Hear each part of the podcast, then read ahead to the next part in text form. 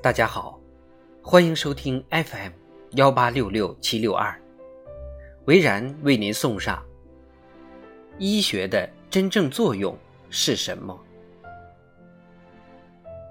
有一位名医跟我说，他对医学的理解有一天发生了突变。过去当医生，总是想着治病救人，攻克疑难杂症，但是有一天。他突然意识到一个非常残酷的事实：你想，任何物种都在进化，进化过程必然会有基因变异。变异的结果，如果不适应环境，就被淘汰。如果从这个视角来看，有些罕见病本质是啥？其实就是人的基因变异呀。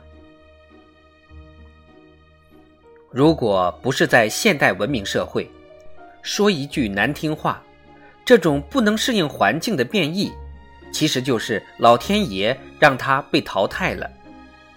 医学是无能为力的。一个有志气的医生突然意识到这一点，是有点五雷轰顶的感觉的。那医学的作用是啥呢？那位医生说。